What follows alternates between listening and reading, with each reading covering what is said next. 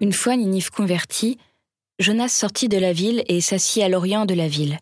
Il se fit là une hutte et s'assit dessous, à l'ombre, pour voir ce qui arriverait dans la ville. Alors le Seigneur Dieu fit qu'il y eut un ricin qui grandit au-dessus de Jonas, afin de donner de l'ombre à sa tête et de le délivrer ainsi de son mal.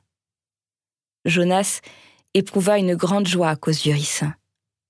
Mais, à la pointe de l'aube, le lendemain, Dieu fit qu'il y eut un ver qui piqua le ricin. Celui-ci sécha.